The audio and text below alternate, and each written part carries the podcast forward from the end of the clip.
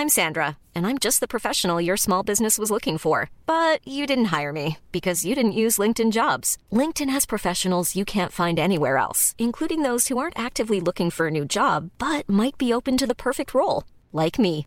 In a given month, over 70% of LinkedIn users don't visit other leading job sites. So if you're not looking on LinkedIn, you'll miss out on great candidates like Sandra. Start hiring professionals like a professional. Post your free job on linkedin.com/people today.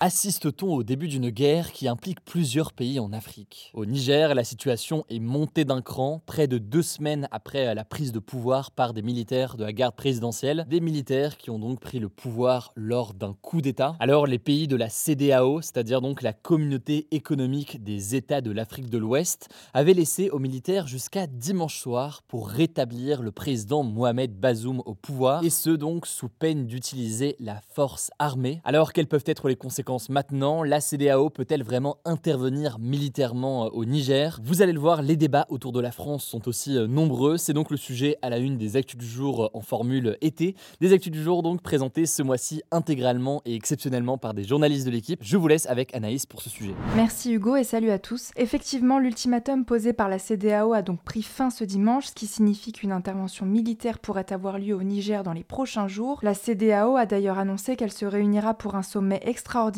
ce jeudi pour discuter de la situation politique au Niger. D'ailleurs, les militaires putschistes qui ont pris le contrôle depuis le coup d'État ont décidé de fermer l'espace aérien du Niger jusqu'à nouvel ordre face à la menace d'intervention. Alors pour rappel, ce coup d'État, il a eu lieu le 26 juillet dernier quand des militaires de la garde présidentielle ont décidé de séquestrer le président Mohamed Bazoum au palais présidentiel, où il est d'ailleurs toujours reclus avec sa famille. Les militaires ont alors affirmé avoir provoqué ce coup d'État, je cite, suite à la dégradation continue de la situation sécuritaire et la mauvaise gouvernance gouvernance économique et sociale du pays. Depuis, c'est donc le général Tiani, le chef de la garde présidentielle, qui a pris les commandes. Alors si dans la majeure partie du pays, comme le rapportent les médias présents sur place comme Le Monde, les habitants continuent à vaquer à leurs occupations, à Niamey, la capitale du Niger où vivent près de 2 millions d'habitants, la colère et la tension étaient plus palpables ces dernières heures. Les militaires tentent de rassembler un maximum de soutien au sein de la population ils ont notamment lancé un appel à la jeunesse afin, je cite, qu'elle se tienne prête pour la défense de la patrie. Mais alors, la CDAO peut-elle vraiment intervenir intervenir militairement. Alors il faut savoir qu'historiquement, la CDAO n'a pourtant pas été créée en tant qu'alliance militaire comme c'est le cas pour l'OTAN par exemple, mais dans un but purement économique pour développer entre autres la croissance en Afrique de l'Ouest des 15 États qui la composent. Pourtant ce ne serait pas la première fois qu'elle intervient militairement dans un pays. En Sierra Leone par exemple, dans les années 90, les militaires de la CDAO ont chassé des putschistes et rétabli le président au pouvoir après le coup d'État. Et plus récemment, en Côte d'Ivoire,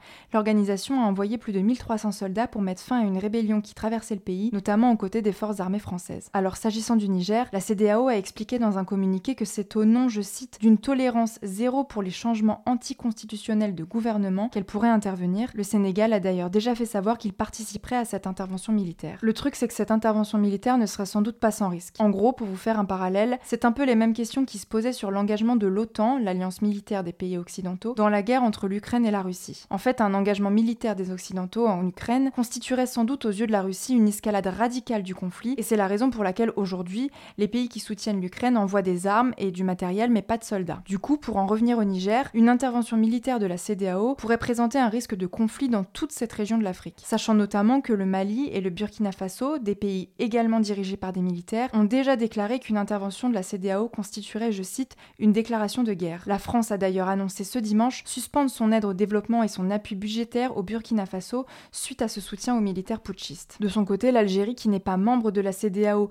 mais qui partage près de 1000 km de frontières avec le Niger, a aussi fait part de son hostilité à l'égard d'une opération militaire, puisque selon le président algérien, eh bien, elle représenterait en fait une menace directe pour son pays. Bref, la situation pourrait donc se tendre. D'ailleurs, un collectif de chercheurs et spécialistes du monde entier a publié ce week-end dans le journal Libération une tribune alertant sur le possible scénario catastrophique d'une guerre qui se profile. Ce qui les inquiète notamment, en gros, ce sont les conséquences pour les populations qui vivent déjà dans des situations précaires et dans l'insécurité, notamment à cause des mouvements djihadistes qui frapperaient régulièrement ces pays. Pour eux, je cite, les vainqueurs seraient les mouvements djihadistes qui depuis des années construisent leur expansion territoriale sur la faillite des États. Alors cette situation, elle inquiète également la France, justement car elle entretient une relation très stratégique avec le Niger dans la lutte contre le djihadisme dans cette région de l'Afrique, mais également car comme le souligne Le Monde, le Niger est l'un des trois principaux importateurs d'uranium pour la France, une ressource nécessaire au fonctionnement des centrales nucléaires. Alors là-dessus, il faut savoir que c'est un sujet très sensible puisque la présence de la France au Niger, et plus largement dans d'autres pays africains, fait énormément débat. La présence de militaires de l'opération Barkhane pour combattre les attaques djihadistes est contestée depuis des années et de plus en plus par la jeunesse du pays. On en avait rapidement parlé la semaine dernière. Après le coup d'État, des manifestations avaient eu lieu devant l'ambassade de France avec notamment des banderoles et des slogans anti-France. En fait, comme le souligne France Info, au Niger, la France est majoritairement toujours vue comme l'ancienne puissance qui a colonisé le pays entre 1897 et 1900. À la fin de la Seconde Guerre mondiale, le pays devient ainsi un territoire d'outre-mer, comme la plupart des colonies françaises d'Afrique, et ce n'est qu'en 1960 que le Niger accède à l'indépendance. Résultat sur place, encore aujourd'hui, pour beaucoup d'habitants, la France voit encore le Niger comme un territoire d'outre-mer. Et c'est notamment cette hostilité contre la France que les militaires qui ont pris le pouvoir au Niger mettent en avant. D'ailleurs, quelques jours après le coup d'État, les militaires putschistes avaient accusé la France de vouloir intervenir militairement au Niger, ce qui avait été démenti par le gouvernement français, mais qui avait accentué la colère au Niger. D'après Le Monde, les militaires putschistes ont ainsi renforcé leur dispositif près de Walam, au-dessus de la capitale Niamey, où l'armée française dispose d'une base militaire. Alors parallèlement, ces derniers jours, si une partie des manifestants nigériens ont montré leur hostilité à la France, ils ont en revanche manifesté leur soutien à la Russie, des scènes qui avaient en fait déjà été observées pendant les coups d'État au Mali en 2020 et au Burkina Faso en 2022. La Russie et notamment le groupe paramilitaire Wagner accentuent leur présence et leurs activités dans certains pays africains depuis plusieurs années et en 2022, le fondateur de Wagner, Evgeny Prigogine, avait ainsi présenté le coup d'État au Burkina Faso comme, je cite, une nouvelle ère de décolonisation. Alors est-ce que la Russie pourrait soutenir les militaires putschistes au Niger? On n'en sait rien pour le moment, mais la question se pose donc. Bref, vous l'aurez compris, tous ces éléments font que la situation sur place est donc très sensible et on vous tiendra bien sûr au courant toute la semaine et je vous laisse avec Léa pour les actualités en bref. Merci Anaïs et salut tout le monde. On commence avec une première actu qui concerne encore Donald Trump et ses affaires judiciaires. L'ex-président des États-Unis a annoncé ce dimanche qu'il comptait récuser la juge chargée de son procès pour complot contre les institutions américaines. Concrètement, Trump veut donc qu'elle soit écartée de la procédure car il estime, je cite, qu'il ne pourrait en aucune manière bénéficier d'un procès équitable avec elle. Faut savoir que cette juge, qui a été choisie de façon totalement aléatoire, a notamment déjà condamné sévèrement des émeutiers du Capitole. D'ailleurs, autre info sur le procès de Trump, des parlementaires démocrates, donc du parti de Biden, ont réclamé sa diffusion en direct à la télévision pour éviter les critiques et pour que le public accepte pleinement le verdict. On devrait connaître la date du procès le 28 août, on vous tiendra au courant. Deuxième actu, la Slovénie, qui est un pays des Balkans situé en Europe centrale,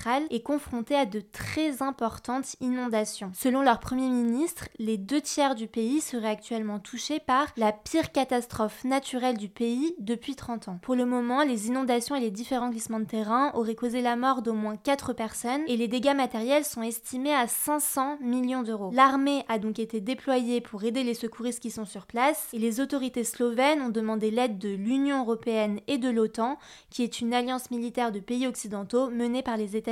Troisième actu, Mark Zuckerberg et Elon Musk, qui sont les patrons respectifs de Meta, le groupe qui détient Facebook et Instagram, et de X, anciennement appelé Twitter, se sont donné rendez-vous pour un combat de MMA qui pourrait se tenir le 26 août prochain. En fait, depuis que Mark Zuckerberg a lancé Threads, sa nouvelle plateforme qui ressemble à X, les deux milliardaires se lancent des pics et Elon Musk a donc proposé, je cite, un combat en cage. Bref, le combat devrait être diffusé en direct sur X et l'ensemble des recettes sera reversé à des organisations qui viennent en aide aux anciens combattants. On vous tiendra au courant. Dernière actu, le film Barbie, qui a été réalisé par l'américaine Greta Gerwig, a passé le cap du milliard de dollars de recettes au box-office mondial selon les estimations du cabinet américain Exhibitor Relations. C'est le sixième film à y parvenir depuis la pandémie du Covid-19, mais c'est aussi une première pour une réalisatrice en solo. D'ailleurs, qu'en France, le film Barbie a cumulé plus de 3 millions d'entrées depuis sa sortie le 19 juillet dernier. Voilà, c'est la fin de ce résumé de l'actualité du jour. Évidemment, pensez à vous abonner pour ne pas rater le suivant, quelle que soit d'ailleurs l'application que vous utilisez euh, pour m'écouter. Rendez-vous aussi sur YouTube ou encore sur Instagram pour d'autres contenus d'actualité exclusifs. Vous le savez, le nom des comptes, c'est Hugo Décrypte. Écoutez, je crois que j'ai tout dit. Prenez soin de vous et on se dit à très vite.